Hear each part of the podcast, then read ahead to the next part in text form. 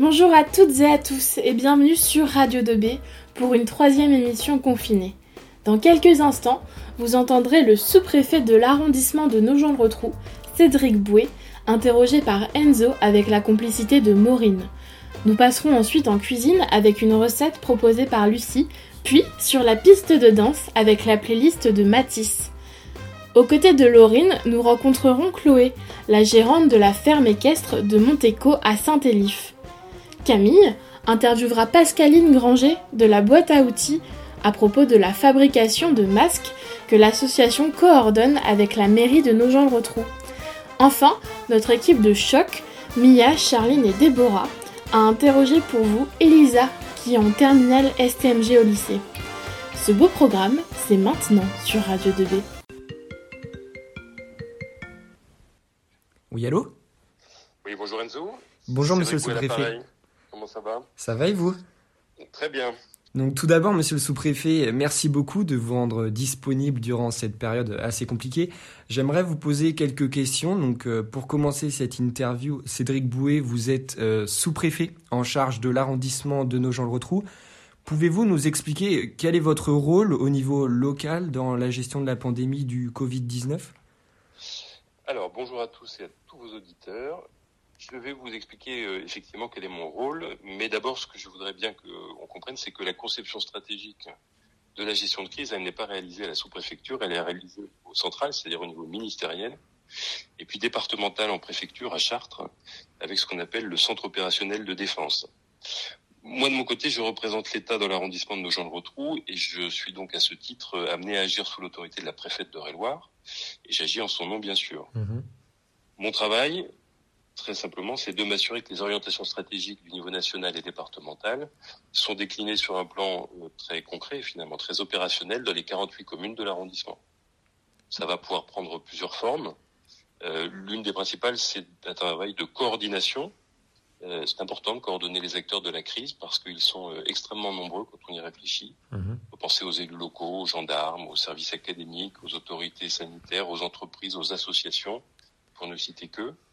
Et c'est extrêmement important de s'assurer que tout le monde agit dans le bon sens, dans le même sens et à peu près en même temps, avec des complémentarités euh, efficaces. Parfois, il faut le faire dans un temps très court. C'est ce qui s'était passé, par exemple, dès le début du confinement, quand on avait dû, euh, euh, de façon euh, assez urgente et pour tout dire précipitée, mettre en place le service d'accueil dans les écoles, par exemple. Oui, bien sûr. D'accord. Il faut aussi capter, analyser des informations, mais ça c'est le travail habituel d'un sous-préfet, c'est-à-dire euh, réussir à, à écouter son territoire et à faire remonter des informations qui sont intéressantes, et puis d'en déduire ensuite euh, certaines euh, bonnes attitudes pour répondre aux besoins qui sont euh, exprimés. Nous avons, j'ai, euh, mais quand je dis j'ai, ce sont des équipes aussi, un vrai travail à faire d'explication et de, pédagogie en réalité sur toutes les mesures législatives et réglementaires qui euh, entourent cet état d'urgence sanitaire. Vous savez qu'il y a beaucoup de questions, beaucoup d'interrogations sur euh, euh, quelles sont les activités qui sont autorisées, quelles sont celles qui ne le sont pas, Mhm. quelles sont les dérogations que l'on peut obtenir ou que l'on ne peut pas euh, prétendre obtenir pour se déplacer soi-même euh, sur la voie publique, par exemple. Là-dessus, on, on diffuse beaucoup de, de doctrines et d'éléments d'interprétation des, des éléments de, de niveau national. Et puis de temps en temps, mais ça c'est aussi le rôle du représentant de l'État, c'est normal. euh, moi, il m'arrive de prendre des décisions et d'arbitrer sur des choses qui sont très directement liées à l'état d'urgence. Euh, c'est par exemple le cas, très simplement, quand euh, on me demande d'au- d'autoriser l'organisation d'un marché euh, dans une commune. D'accord. Et puis sur un plan matériel, ben moi je suis à la sous-préfecture tous les jours depuis le début. Je suis euh, avec une petite équipe qui fonctionne par rotation. Ce sont des collaborateurs qui sont euh, familiers de la sous-préfecture, même si nous sommes fermés au public. En fait, nous sommes opérationnels en, en arrière-plan. Vous êtes toujours opérationnel. D'accord. Absolument. Et on fait beaucoup d'audioconférences pour éviter de se Mhm. voir de trop près. D'accord. Donc Cédric Bouet, aujourd'hui, nous sommes le lundi 20 avril. Quelle est la situation euh, sanitaire dans l'arrondissement de Janté Alors, je ne vais pas pouvoir vous donner des chiffres sur l'arrondissement de Nogent-le-Rotrou. Euh, non pas parce que je ne le veux pas, mais parce que les autorités sanitaires utilisent surtout la maille départementale et régionale pour assurer le, le suivi épidémiologique. Euh, ce sont des chiffres qui sont établis tous les jours, c'est vraiment un suivi euh, quotidien. Ils sont collectés par l'agence régionale de santé du Centre-Val de Loire et ensuite diffusés aux préfectures euh, dans la soirée. Ce que je peux vous dire, ce sont des chiffres qui datent de dimanche soir, c'est-à-dire hier, euh, et qui étaient les, les suivantes. Nous avons, parce que c'est un indicateur extrêmement important euh, pour nous, 24 personnes qui sont aujourd'hui en réanimation dans le département. Nous en avions plus d'une trentaine la semaine dernière, donc on voit bien que, à l'instar de la courbe nationale, on a une baisse euh, légère de la tendance du mhm. nombre de personnes admises en réanimation. C'est plutôt bon signe, mais ça reste encore extrêmement élevé par rapport à une situation normale. Mhm. Et puis nous avons un nombre de décédés qui est important puisque nous avons euh, plus d'une centaine de personnes décédées euh, quand on cumule les personnes décédées à l'hôpital et puis celles qui sont décédées dans des établissements d'hébergement et d'accueil des personnes âgées. D'accord, donc nous reviendrons par la suite aux EHPAD. Maintenant, vous êtes en charge donc de l'arrondissement de Nogent-le-Rotrou qui compte des territoires majoritairement concernés par l'habitat collectif. Je pense par exemple au territoire des Gauchières. Euh, comment le confinement est-il rendu possible sur ces territoires-là? Alors ça, c'est sûr que c'est un sujet qui est délicat parce que euh, nous demandons depuis plusieurs semaines des efforts immenses à certains de nos concitoyens dont mmh. nous savons qu'ils vivent euh, dans des espaces qui sont réduits, parfois sans jardin et, sans même un balcon, de surcroît avec des familles qui peuvent être assez nombreuses. Et il faut pourtant que chacun réussisse à trouver du temps et de l'espace pour euh, travailler, pour se reposer. Et ça peut concerner aussi bien les élèves que leurs parents, qui parfois sont aussi astreints à faire du télétravail euh, à domicile. Donc dans une ambiance familiale confinée, c'est pas facile. Vrai. Maintenant, moi, je voudrais euh, qu'on soit attentif à ne pas caricaturer les situations. Et il ne faut pas croire que ça concerne que le, le quartier des Gauchetières à Nogent-le-Rotrou.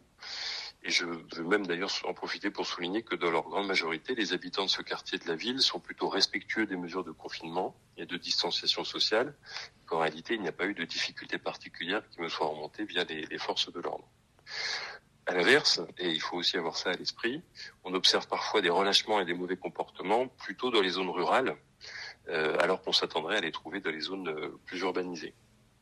En tout état de cause, aujourd'hui, il est vrai qu'on a une tentation qui est parfois très forte de profiter du printemps, une réalité, et aussi on commence à voir se développer un sentiment euh, qui est erroné, euh, qui est le suivant, qui est celui de se dire qu'on a vaincu l'épidémie, tout ça est maintenant derrière nous. Ce n'est pas le cas. Je crois que le Premier ministre l'a dit de façon très claire hier soir. Moi, j'en appelle vraiment euh, au sens des responsabilités de chacun pour une raison qui est très simple, c'est que nous ne pourrons pas nous permettre de baisser brutalement la garde et de connaître une nouvelle période de contamination qui serait aussi brutale aussi difficile à maîtriser que celle dont nous sommes à peine en train de commencer à sortir. Mmh. Donc, euh, euh, un centre de dépistage est installé en urgence sur le site euh, du laboratoire médical C Bio à l'initiative de trois cabinets d'infirmières libérales et de l'aide de la sécurité civile pour vaincre ce virus, si je peux dire. En tout cas, essayer de faire à sa façon.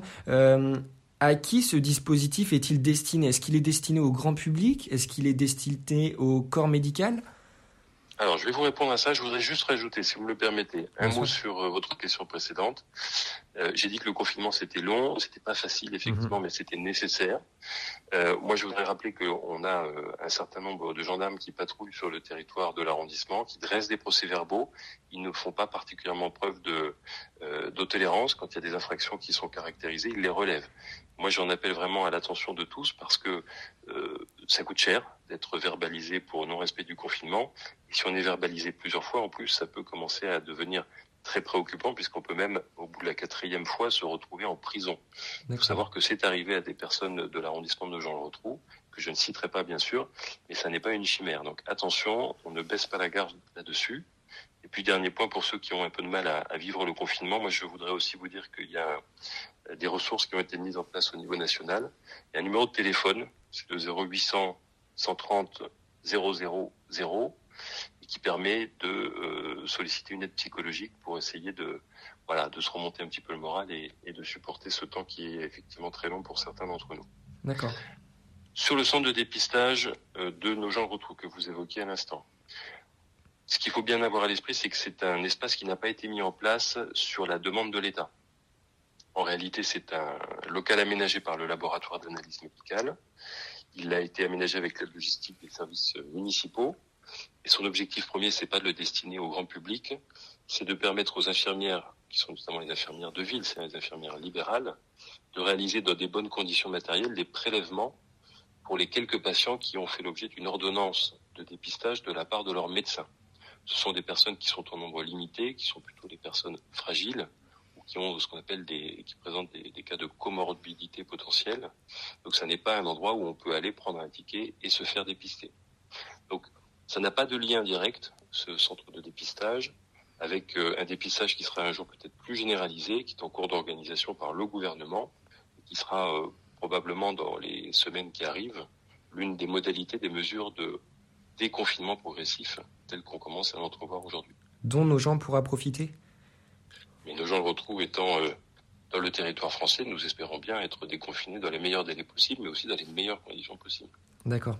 Et euh, donc euh, nous parlons de nos gens le retrou qui compte environ 23,2% de sa population qui a 65 ans ou plus. mais on le sait qu'elles sont plus à risque hein, que les autres classes d'âge.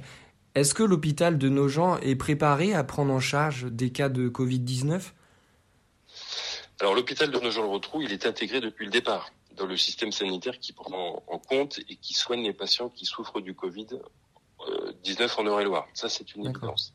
Maintenant, ce qu'il faut avoir à l'esprit, c'est que c'est un établissement de ce qu'on appelle la troisième ligne, comme l'est par exemple celui de, de Châteaudun. Autrement dit, c'est un établissement qui n'accueille pas en première intention des patients qui présentent les formes les plus graves de la maladie, qui, eux, nécessitent une assistance respiratoire importante pendant plusieurs jours et donc un service de réanimation spécialisé, ce dont n'est pas doté le centre hospitalier à Nogent. La première ligne, elle est constituée en région centrale de Loire des hôpitaux universitaires. Il y en a deux, il y a Tours et Orléans. Et la deuxième ligne, ce sont des hôpitaux départementaux. En général, il y en a un par département. En Eure-et-Loire, nous sommes euh, richement dotés puisque nous en avons deux. C'est l'hôpital de Chartres et puis l'hôpital de Dreux, qui euh, l'un et l'autre, enfin l'un plus l'autre, disposent d'une quarantaine de lits de réanimation. Autrement dit, les trois niveaux, il faut bien comprendre qu'ils sont complémentaires qui vont permettre de profiter totalement de la spécificité de, de chacun d'entre eux pour que notre fameux système de santé régional et départemental ne soit pas saturé. D'accord. Le centre hospitalier de Nogent, euh, à titre d'exemple, il joue un rôle de délestage en prenant euh, en compte, en accueillant certains patients qui sont des patients stabilisés après un séjour en réanimation dans un des hôpitaux de première ou de seconde ligne. Et puis il y a aussi, euh, et ça il ne faut pas les oublier, le service des urgences qui est très sollicité à la fois par son rôle de la régulation médicale, c'est-à-dire quand vous appelez le, le 15, hein, et aussi de l'accueil des patients au sein de l'hôpital pour les premières consultations et ensuite la détermination des, des protocoles de soins. Donc il y a une, Donc, le, une, il y a ouais. une réelle organisation en fait des services de l'hôpital. C'est bien ça, et cette organisation elle prend la forme de ce qu'on appelle le plan blanc, qui est un plan euh, qui est propre à chaque établissement hospitalier. Il a été activé à nos gens de retrou au mois de mars sur la demande des autorités sanitaires de l'État. En fait, le plan blanc, c'est une réorganisation des services pour adapter le fonctionnement de la structure autour de la prise en charge à titre prioritaire des patients Covid. C'est pour ça qu'on a, par exemple, certaines interventions classiques euh, qui ont été reprogrammées pour libérer de locaux et puis permettre euh, aux, équipes soignantes finalement de se consacrer pleinement à l'accueil spécialisé des patients qui, eux, euh, sont souffrants du, du Covid. Donc c'est euh, beaucoup de professionnalisme de la part des, soignants, un bon respect du confinement qui peuvent nous permettre de constater qu'aujourd'hui, euh, les établissements de santé en Eure-et-Loire n'ont pas été débordés pendant le pic pandémique. Mmh. Et euh, vous, évoquiez tout à l'heure les EHPAD qui sont eux aussi très exposés à ce virus malheureusement.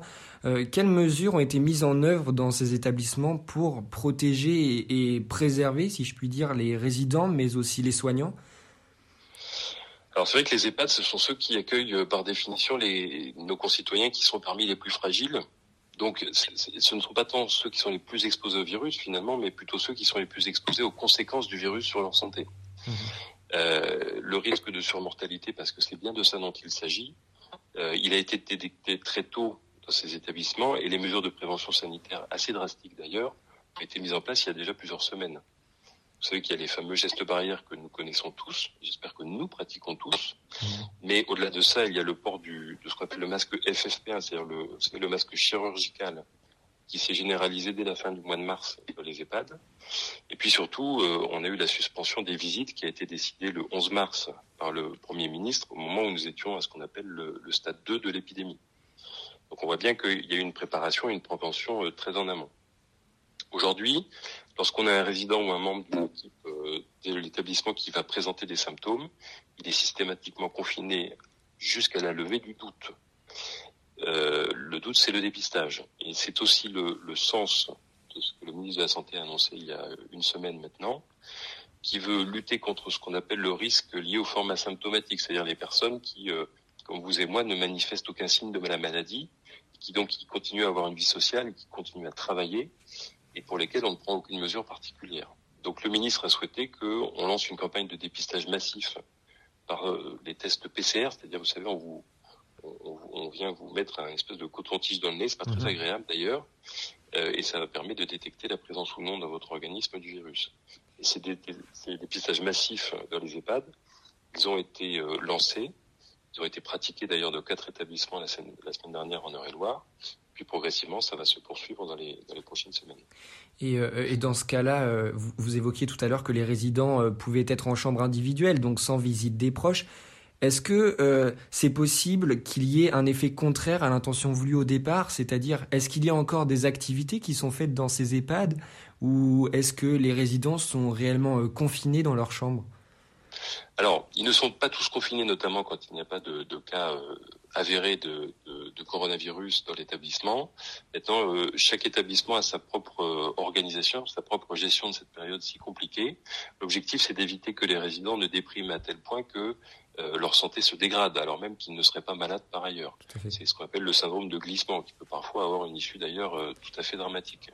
Donc chacun rivalise d'ingéniosité et de de motivation pour trouver euh, des occupations, pour trouver des modes de contact parfois dématérialisés avec de la vidéoconférence hein, avec les familles. Euh, donc on a beaucoup d'initiatives, c'est très bien. Maintenant, de façon plus généralisée, vous avez peut-être entendu le Premier ministre hier, l'objectif aujourd'hui, c'est d'essayer de faire en sorte qu'on puisse réintroduire assez vite maintenant, c'est-à-dire à compter de cette semaine, une forme de droit de visite très encadré des familles auprès de leurs proches qui sont résidents d'établissement. Mhm. Ça sera à la demande du résident, ça sera dans des conditions qui vont être extrêmement limitées. Il n'y aura pas plus de deux personnes par famille, il n'y aura pas de contact physique. Et en tout état de cause, ça se fera sous la responsabilité des directions d'établissement qui vont devoir dire aux familles euh, quand et comment les visites seront possibles. D'accord. Nous évoquons depuis tout à l'heure le port du masque, hein, qui est de plus en plus recommandé, voire encouragé par les membres du gouvernement ou encore l'Académie de médecine.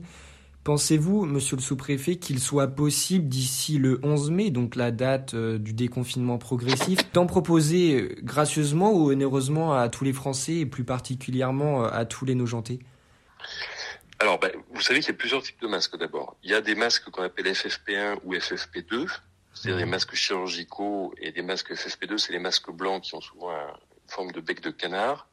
Euh, les uns comme les autres sont surtout à réserver aux soignants et aux personnes qui sont en contact direct avec les personnes malades et les personnes les plus fragiles. Et puis on a tous les autres masques qui sont euh, par définition des masques dits euh, alternatifs ou également dits grand public.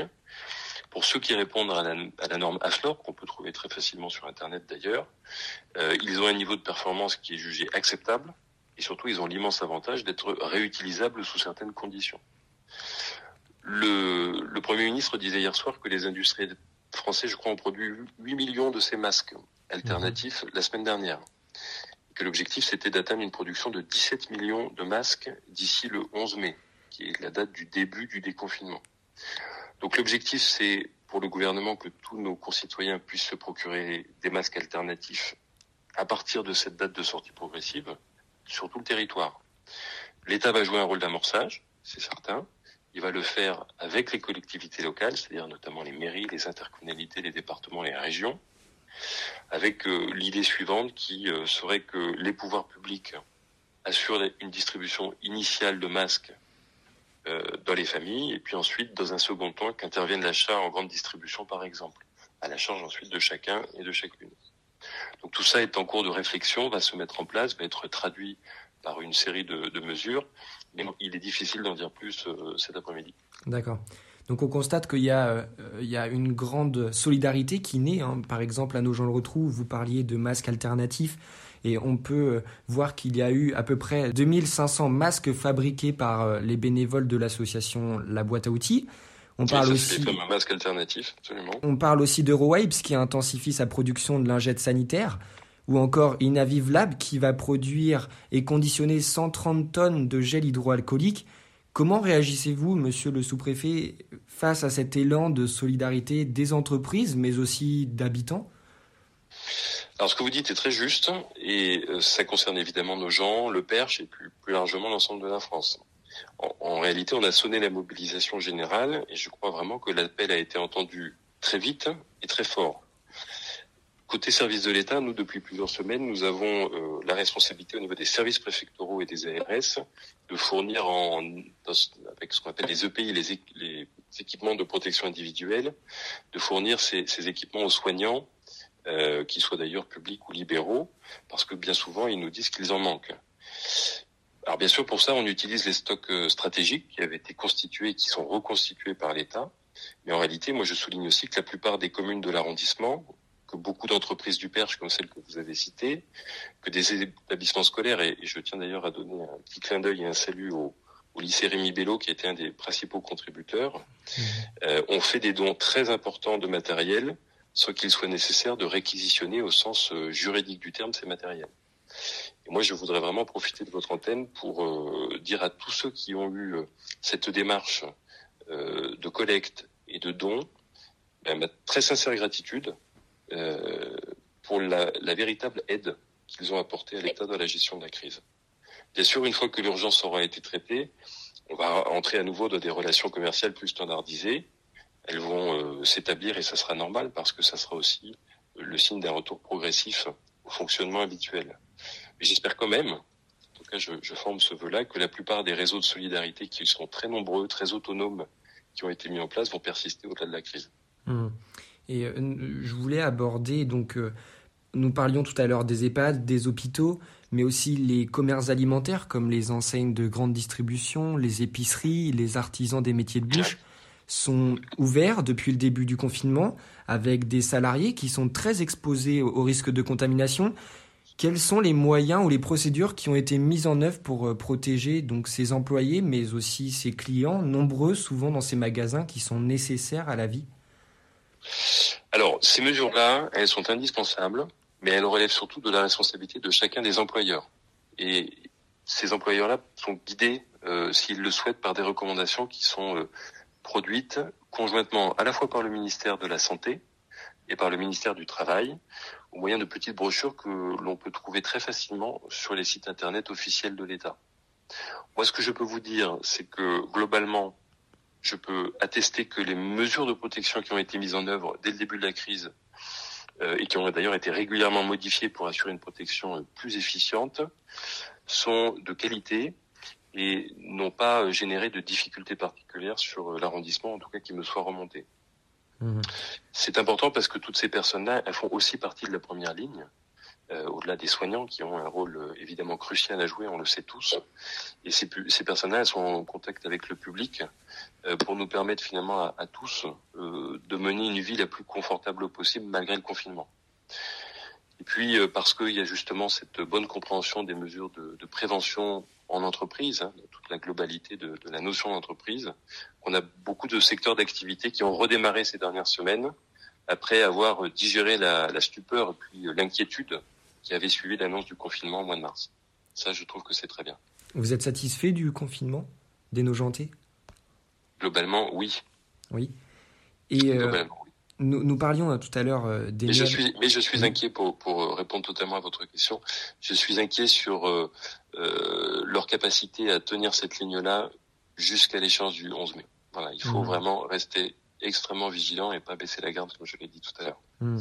Et nous parlions tout à l'heure euh, des commerces indispensables à la vie euh, des habitants pour se nourrir. Maintenant, les services publics comme la poste, les mairies restent aussi indispensables à cette vie de confiné.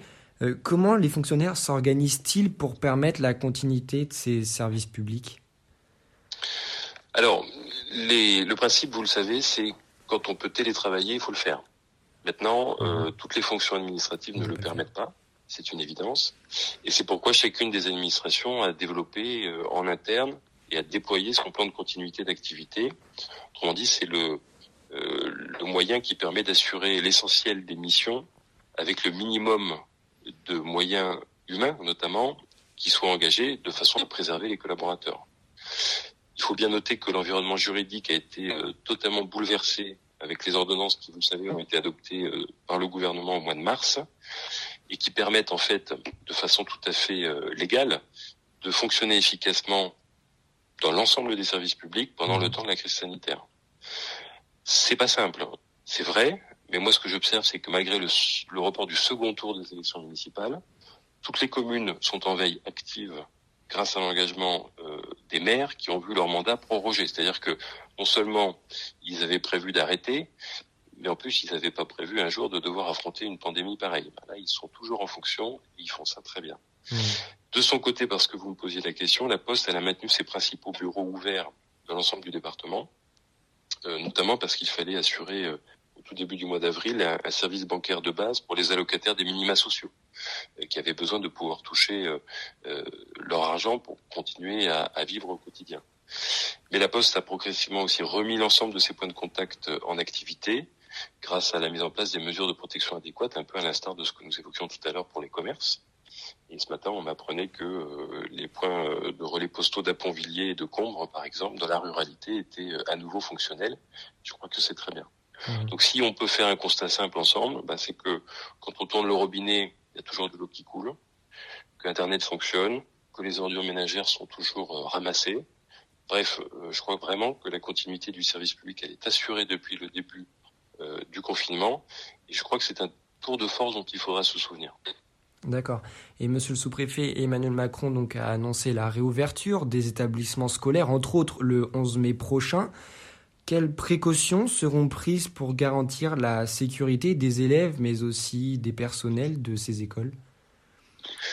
Alors, je vais vous répondre, mais de façon euh, timide, parce que cette, euh, cette euh, organisation-là, d'abord, elle n'est pas précise, et puis elle dépendra aussi beaucoup des autorités académiques, mhm. notamment du, du, recteur ou de la rectrice en Centre-Val de Loire. Ce qui est certain, c'est que c'est une question qui est épineuse, parce qu'il faut qu'on réussisse à concilier la nécessité d'offrir à nouveau un accueil dans les établissements, notamment pour les élèves qui ne parviennent pas à suivre correctement les cours à distance. Il n'y en a pas beaucoup, mais c'est une réalité, ils existent. Mhm. Il faut concilier ça avec l'exigence de ne pas créer à nouveau des conditions qui soient euh, excessivement favorables à la propagation du virus. Mhm. Donc il y a des mesures de précaution simples et efficaces qui doivent finalement prévaloir durant plusieurs mois dans, toute forme de vie collective. Hein. Mais je ne peux pas vous dire dans le détail ce qui sera prévu. Vous le savez, le ministre de l'Éducation nationale a commencé à discuter avec les syndicats il a commencé euh, à discuter avec les représentants des parents d'élèves, avec les associations d'élus, pour trouver la meilleure méthode applicable. Les choses seront toutes état de cause certainement progressives et le Premier ministre l'a dit hier soir, je crois, les établissements ne vont pas tous s'ouvrir le 11 mai dans les mêmes conditions. Mmh. Il y a plein d'options qui sont étudiées, une approche différenciée par euh, territoire, en réouvrant dans les parties qui sont les moins euh, contaminés peut-être, euh, l'option d'un retour à l'école par moitié de classe ou d'alternance d'une semaine sur deux, ou encore l'utilisation de locaux qui ne sont pas des locaux scolaires sens habituel du terme. Bref, il y a tout un bouquet de solutions, mais il va falloir réussir à, à les articuler, à les mettre en place dans un temps qui reste, j'en suis conscient, relativement court. Il y a beaucoup d'impatience à ce sujet et c'est bien normal. Mmh, D'accord. Avez-vous, monsieur le sous-préfet, un, un, message à adresser aux auditeurs de Radio 2B eh ben oui, mais écoutez, en termes de conclusion, euh, si vous voulez, moi d'abord je voudrais vous remercier de me de m'avoir donné l'occasion de m'adresser à vous pour vous donner ces informations-là. Merci beaucoup. J'espère qu'elles vont vous aider à, à, comprendre un petit peu mieux où est-ce que nous en sommes de cette période qui est, retenons-le, totalement inédite euh, dans notre histoire. Après, je forme le vœu que euh, tous ceux qui nous écoutent euh, se portent eux-mêmes au mieux et qu'ils parviennent à suivre les cours euh, dans les meilleures conditions possibles. Je crois que ça peut être assez stressant pour certains d'entre vous. Je m'adresse vraiment aux lycéens, pour ceux qui préparent des examens ou qui se préparent à des choix d'orientation importants. C'est pas simple. Et puis après, bah, euh, peut-être euh, plus euh, plus simplement vous dire que je vous adresse aussi un message de confiance dans l'avenir, parce que moi je suis assez convaincu que malgré tous ces événements douloureux de ces dernières semaines, je pense qu'on va sortir plus fort et plus solidaire de cette crise. Mmh. Voilà. Donc portez-vous bien et puis je vous dis j'espère euh, à bientôt. Merci beaucoup monsieur le sous-préfet d'avoir répondu à mes questions. Je tiens également à remercier Maureen qui a préparé cette euh, interview avec moi, à Monsieur Toumoulin qui a rendu cet échange possible et ainsi que Roxane et Monsieur Onsou voilà, qui m'ont aidé. Donc merci à vous. Salut tous. Merci à vous. À bientôt. Au revoir. Merci. Et à bientôt sur Radio 2B. Radio 2B, la radio du lycée Rémi Bello et du collège Pierre Brossolette. Bonjour à tous, c'est Lucie sur Radio 2B, j'espère que vous allez bien, en tout cas moi ça va. Alors aujourd'hui je vais vous présenter une recette rapide et très savoureuse pour un goûter parfait. Le crumble aux pommes qui change complètement du simple gâteau aux pommes. Pour ce faire, vous aurez besoin de 5 pommes, de 140 g de farine, de 115 g plus 2 cuillères à soupe de cassonade, de 100 g de beurre, de 30 ml de jus de citron et d'une cuillère à café de cannelle en poudre. Dans un saladier, mélangez la farine, la cassonade et le beurre. Vous pouvez vous aider de vos mains pour obtenir une pâte sableuse, puis conservez-la au frais. Ensuite, épluchez les pommes, épépinez-les, puis coupez-les en morceaux. Après cela, faites revenir les pommes dans une poêle beurrée et arrosez-les de jus de citron et des deux cuillères à soupe de cassonade. Laissez caraméliser et ajoutez la cannelle. Puis déposez les pommes dans un moule ou des emporte-pièces pour des préparations individuelles. Recouvrez de crumble et enfournez 35 à 45 minutes à 170 degrés. Pour finir, laissez refroidir. Votre crumble aux pommes est prêt à être croqué. Bonne dégustation.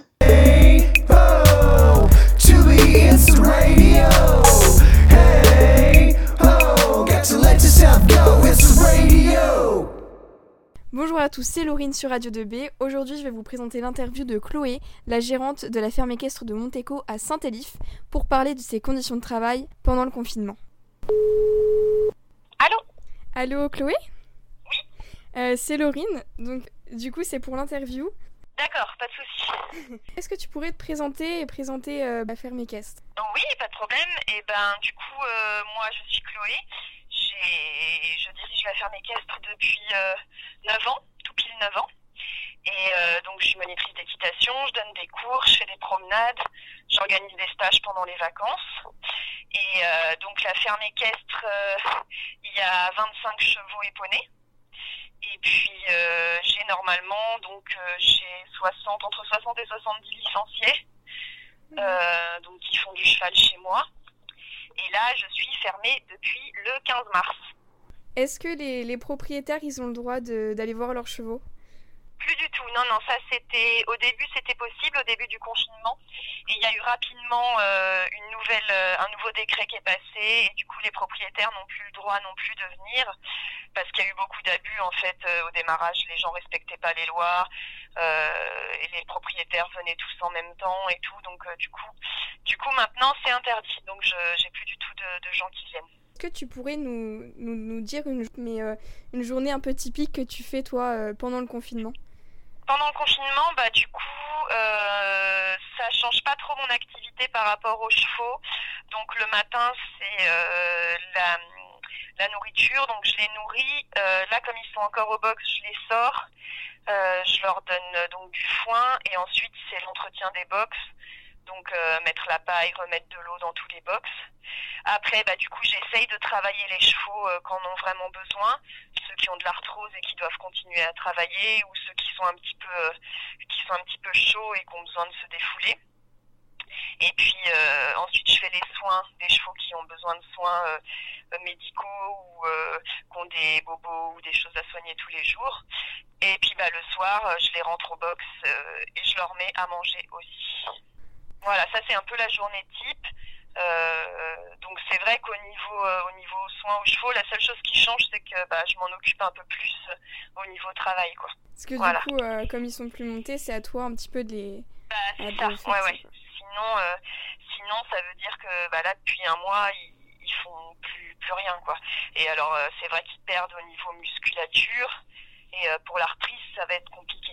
Et aussi, moi, j'ai beaucoup entendu dans le monde du cheval les, les stocks de nourriture qui diminuent. Est-ce que toi, pour le moment, tu arrives toujours à. Enfin, est-ce que tu as toujours les moyens de donner bien comme il faut aux chevaux ou tu dois donner moins ou... Eh ben, j'ai un petit peu diminué les, les rations de, de compléments en céréales puisqu'ils travaillent pas, donc ils ont ils ont moins besoin de, de compléments. Par contre, le foin, j'en donne toujours autant. Euh, et du coup, là, j'ai de la chance parce qu'on m'a fait des dons. Il y a voilà, il y a une association qui m'a fait un don. Il y a un voisin qui m'a donné du foin aussi pour me permettre de tenir le coup. Et puis après, là, le mois prochain, ils vont tous partir en prairie, donc donc j'aurai moins de dépenses alimentaires à faire. Ils mangeront de l'herbe et c'est tout. Voilà. D'accord. Donc du coup, toi, tu penses tenir le cap et réussir à ben, je pense oui. Après, le, le, truc le plus embêtant, c'est pour l'hiver prochain, parce que parce qu'en fait, moi, euh, comme c'est plutôt saisonnier mon activité, euh, je gagne vraiment ma vie euh, à partir du mois de mars-avril, et c'est ce qui me permet euh, de tenir le coup en hiver euh, quand j'ai beaucoup moins de clients. Et mm. là, bah du coup, je remplis pas du tout mes caisses pour l'hiver prochain. Pour le moment, là, c'est c'est comme je touche rien du tout j'ai peur que ça, ça devienne compliqué euh, voilà l'hiver prochain en fait parce que j'ai plus du tout de clientèle et donc aucun revenu quoi c'est vraiment la chose la plus euh, la plus difficile enfin à la différence des autres entreprises la, la difficulté pour moi c'est que j'ai des animaux à nourrir en plus quoi ouais c'est ça. Un restaurant et tout il a des charges et tout qui vont tomber chaque chaque mois comme moi mais moi en plus j'ai euh, des animaux à nourrir c'est ça la difficulté bah en tout cas merci beaucoup à toi bah de rien et puis, euh, bah, bon courage. Allez, à plus tard, bonne journée. Merci toi aussi. Soutenez la SPA. Dans ce contexte particulier de confinement, elles ont plus que jamais besoin de votre soutien et aussi d'adoption pour les animaux abandonnés. N'hésitez pas à faire un don en allant sur le site de la SPA de Châteaudun, spa-dunoise.fr. Merci. On a plein de réseaux, donc rejoignez-nous sur Snap, Instagram, Twitter, Facebook et venez nous écouter sur www.remibello.com slash radio 2B. Radio 2B Bonjour à tous, je suis Camille et vous êtes sur Radio 2B. Le confinement continue, mais Radio 2B est toujours là avec vous. Aujourd'hui, je vous retrouve donc depuis ma chambre avec mon téléphone qui enregistre. Ça va devenir une habitude à force, mais je préfère quand même enregistrer au studio. On se retrouve pour une interview spéciale avec une invitée qui est déjà venue dans les studios de Radio 2B. C'est une adhérente de l'association nogentaise La Boîte à Outils. Elle est déjà venue au micro de notre radio pour nous expliquer comment fonctionnait cette association. Bonjour Pascaline Granger. Bonjour. Pendant ce confinement, vous avez organisé à l'initiative de la mairie de Nogent-le-Rotrou, en partenariat avec la boîte à outils, la fabrication de masques, très important pour la maîtrise de l'épidémie du Covid-19 un atelier de confection a été installé à la salle Pierre Mendès France de Nogent-le-Rotrou. Comment s'est déroulée la mise en place de l'atelier? Qui a eu l'idée? Nous avons été contactés par la ville, euh, donc la ville a contacté la boîte à outils, euh, sachant que nous avons une équipe de couturières bénévoles qui encadre un café couture une fois par mois à la boîte à outils. Moi, de mon côté, j'étais déjà en train de voir comment faire mes propres masques en tissu avec mon stock euh, personnel. Et nous avons été contactés mercredi, il y a bientôt 15 jours maintenant, euh, pour euh, savoir si nous étions capables de répondre à la demande et, surtout comment organiser rapidement euh, une fabrication de masques en tissu selon la norme AFNOR et euh, en grande quantité. Et en quoi elle consiste cette norme? Alors, la norme AFNOR, en fait, euh, c'est une norme. Donc, les normes AFNOR sont des, normes qui sont destinées en général à des industriels ou à des, gens qui sont. Euh, enfin, voilà, nous, nous sommes des particuliers. Donc, euh, il y a certaines couturières en France qui ont vulgarisé la norme AFNOR et en la rendant accessible à des gens euh, comme moi qui fait de la couture pour le plaisir et qui n'y connaît pas grand chose euh, en, en, tissu euh, à part les reconnaître à l'œil et, et, en les touchant nous n'avions pas de, de, compétences particulières. Donc en fait il y a une, une, une personne qui sur son site internet qui s'appelle l'atelier des gourdes a vulgarisé et a lancé un tuto euh, fait selon la norme AFNOR. Et en fait, la norme AFNOR, elle permet d'utiliser des tissus euh, qui sont suffisamment barrières pour le virus, tout en sachant que ces masques que nous fabriquons ne sont pas des masques chirurgicaux et ne sont des masques destinés euh, qu'à être utilisés pendant une courte période, pas plus de 4 heures par exemple, et qu'il faut ensuite euh, les nettoyer à 60 degrés. Tout ça, c'est la norme AFNOR. Ce ne sont pas des masques qui sont faits pour les personnes qui sont en contact avec le public qui est malade, mais qui, vont être les, masques qui seront pour euh, aller faire ses courses, par exemple. C'est pour éviter de postillonner sur les autres. Et justement, vous parliez euh, du tissu pour faire les masques. C'est euh, quel tissu qui est recommandé? Alors, il faut que ce soit du tissu 100% coton, qui ait un maillage serré et d'une épaisseur moyenne. Parce que dans la fabrication du masque, on met deux épaisseurs. Donc, si le tissu est trop épais, on peut plus respirer. Si le tissu est trop lâche, les postillons vont passer au travers.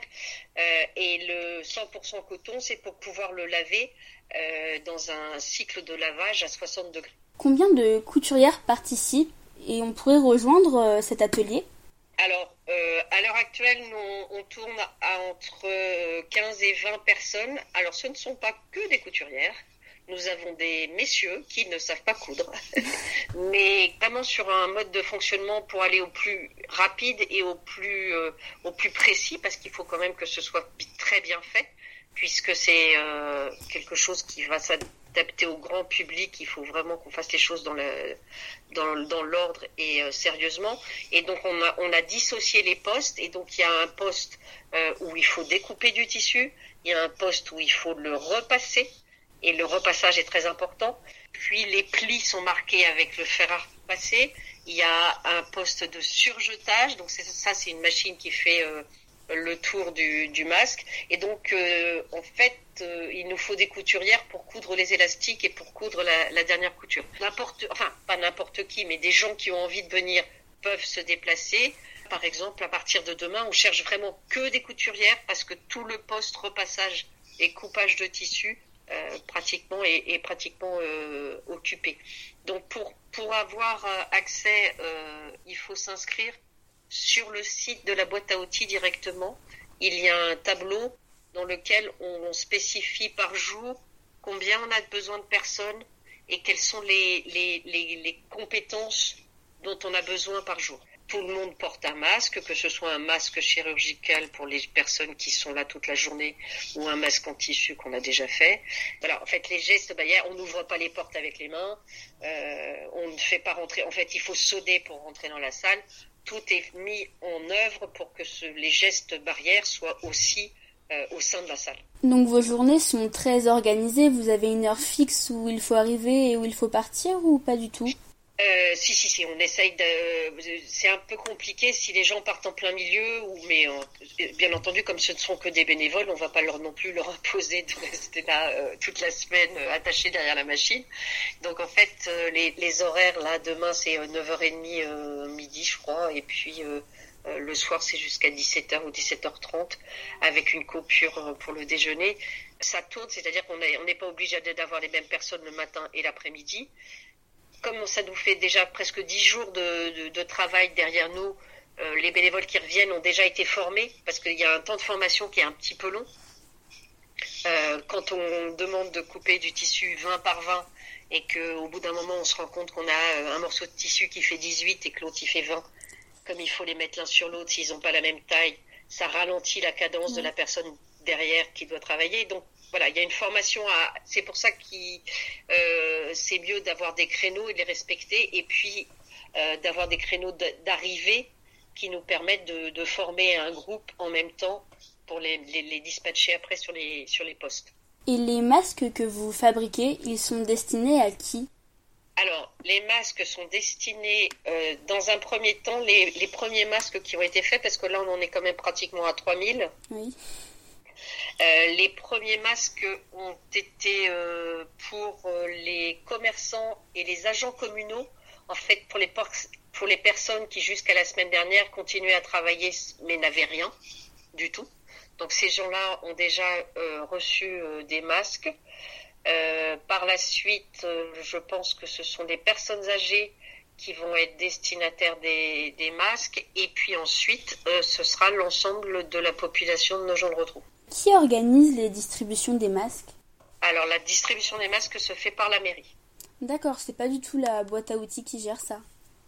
La boîte à outils, en fait, elle, euh, elle met à disposition euh, de la mairie ses machines, ses bénévoles, euh, son organisation, son savoir-faire. C'est un partenariat, mais la distribution en in fine est, faite par la, la, mairie. La mairie achète tous les matériaux, les tissus, parce qu'il a fallu faire rouvrir certains magasins qui étaient fermés parce qu'on n'avait pas de tissus. là, par exemple, on n'a plus d'élastique parce qu'en France, il n'y a plus d'élastique. Donc on est en train d'attendre les, les, les, les, élastiques. Donc la mairie structure euh, l'ensemble. Nous, nous c'est le savoir-faire et eux, c'est la, comment s'appelle, la, logistique. D'accord. Est-ce qu'on peut faire des dons de tissus? On peut faire des dons de tissus euh, si déjà euh, ils sont un petit peu triés. C'est-à-dire que, comme je disais tout à l'heure, il nous faut du, du 100% coton. Euh, donc, euh, quand on apporte du tissu, euh, donc le, les, les, les, dons, on peut les faire directement à la salle Mendes France. Euh, là, pour le coup, il suffit de sonner et il y a quelqu'un qui vient euh, vous ouvrir pour pour faire le tri. ce qui serait, ce qui est bien, c'est quand il est déjà un tout petit peu trié et qu'on est sûr que c'est du coton. On a fait beaucoup aussi des, enfin beaucoup, on a fait quelques surblouses pour les infirmières libérales de la ville qui n'avaient plus de blouse. Donc elles sont reparties, elles ont des très jolies blouses qui ont été faites avec euh, d'anciennes euh, couettes pour enfants. Et donc elles ont des jolis motifs, il y a des étoiles, il y a des sorcières, il y a des euh, il y a de toutes les couleurs, elles vont être très très jolies nos infirmières. Vous avez quelque chose à ajouter? Eh bien écoutez non, ce qui est très bien c'est que des jeunes comme vous continuent à, à travailler pendant, pendant les vacances, c'est ça Vous êtes en vacances? Oui. Oui, c'est bien. Et, puis euh, surtout euh, que chacun reste bien chez soi. Là, nous, ce qu'on fait, c'est encadrer. Euh, c'est vraiment quelque chose qui est fait pour que les gens puissent par la suite sortir, mais jusque-là, rester chez vous. Bien, merci beaucoup d'avoir répondu à toutes nos questions. Je tenais à rappeler à nos auditeurs que pendant cette période de confinement, il faut que nous soyons tous solidaires, N'oubliez pas que vous pouvez faire des dons de tissus ou même apporter un petit thé ou quelque chose de courtivière de la salle Pierre Mendès France. Cela leur fera sûrement plaisir tout en respectant les règles du confinement. Je vous rappelle que vous pouvez aussi nous envoyer vos dédicaces sur la page Facebook de la radio. On espère que vous ne vous ennuyez pas trop. À bientôt sur Radio 2B. Vous écoutez Radio 2B. Radio 2B. Radio 2B.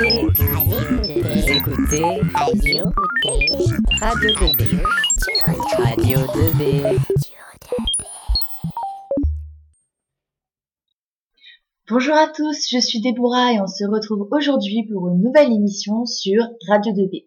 Je suis accompagnée comme toujours de mes deux merveilleuses acolytes, Mia et Chat. Salut Débo, salut tout le monde. Bonjour à tous.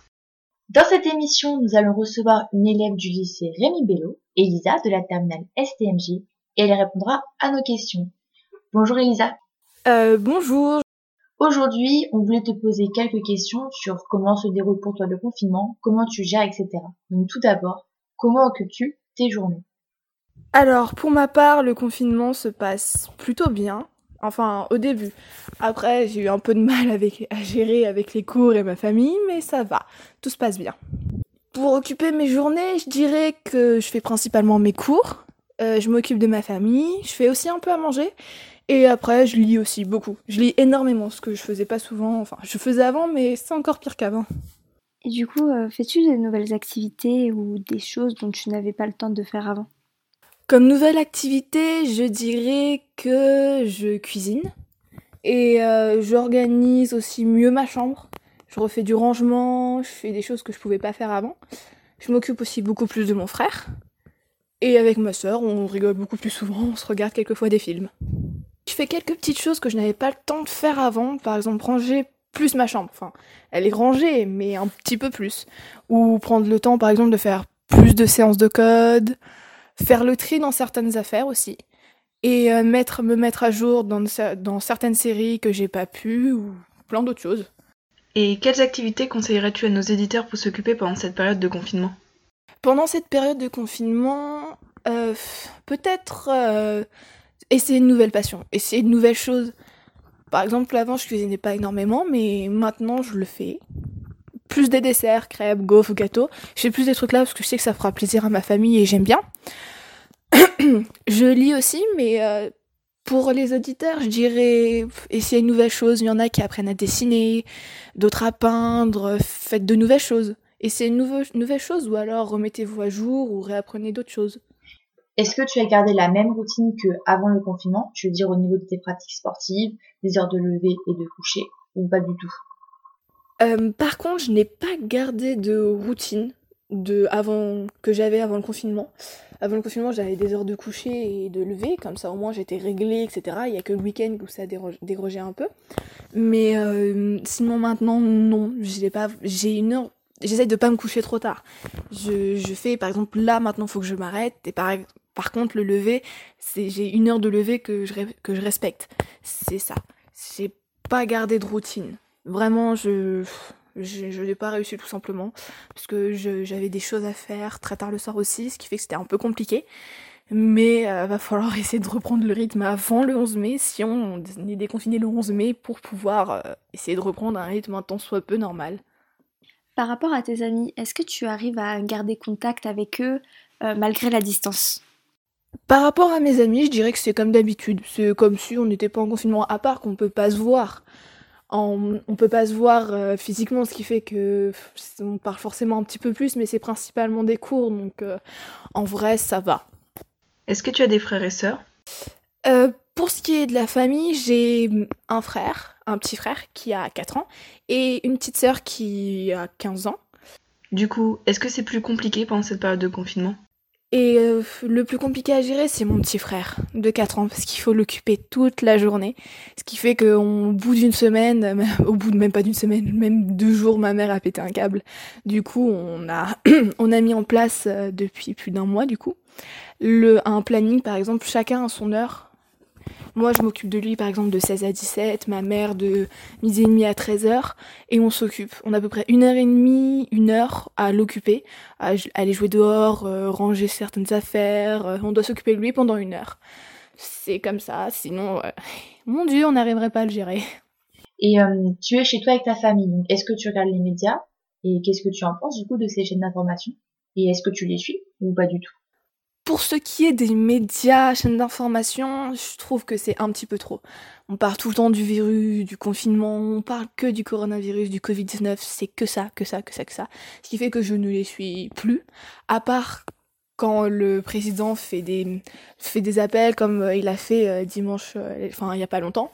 C'est principalement pour suivre. Si je suis les médias, c'est principalement pour les cours pour le bac, pour les, pour les formalités, etc., ou pour les études supérieures, mais c'est vraiment rien d'autre. Sinon, je ne les suis pas beaucoup, alors une fois de temps en temps, une fois tous les six jours, toutes les semaines, même pas. Vraiment, ça m'a vite saoulé, ce qui, tout le monde devenait parano en fait, et ça devenait vite insupportable.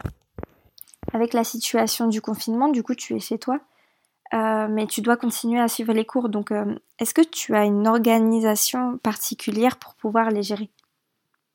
Pour mes cours, euh, c'est pas forcément plus simple à organiser, je dirais. Le problème, c'est qu'on a eu une surcharge de travail, donc c'était assez compliqué à faire. Et euh, par exemple, je sais que euh, j'ai euh, telle matière à faire tel jour. Par exemple, mon allemand, je sais que je l'aurai le lundi, mardi et vendredi, parce que c'est nos heures de cours. Et notre prof a mis en place quelque chose, Padlet, que je crois qu'elle est la seule à faire parmi les profs de langue, parce que les autres profs nous en ont pas parlé où elle met les cours à jour euh, chaque heure de cours en nous donnant des devoirs pour les autres, des évals, etc. Pour les autres profs, je fais en fonction de ce qu'ils me donnent. Par exemple, quand j'ai un devoir à, temps limité, par exemple, j'ai une semaine pour faire ce devoir, je préfère, valoriser. Je préfère faire les autres avant. Euh, pour, euh, pour les contrôles, notre prof, par exemple, des droits, nous a dit Vous avez de midi à 16h, vous me le faites, il me le faut avant 16h. C'est comme ça. Et qu'est-ce que tu as mis en place pour t'organiser? Pour mon organisation de cours, euh, je dirais que euh, c'est principalement euh, par rapport à ce que les profs nous envoient. Comme je l'ai dit auparavant, avec le Padlet et Pronote. C'est principalement, par- principalement grâce à ça que je m'organise et je joue en fonction de mon emploi du temps et ce que j'ai à faire et les devoirs que j'ai à faire. Est-ce plus difficile pour toi euh, que d'aller en cours euh, normalement ou, ou ça va? Je trouve que c'est plus difficile d'aller en cours. Je trouve que c'est plus difficile que d'aller en cours normalement parce qu'on a beaucoup de choses à faire. D'un coup, on a aussi à gérer. Je, sais pas. Je sais qu'il y en a d'autres qui sont qui ont de plus grandes familles que la mienne, etc. Mais il y a aussi beaucoup de choses à gérer.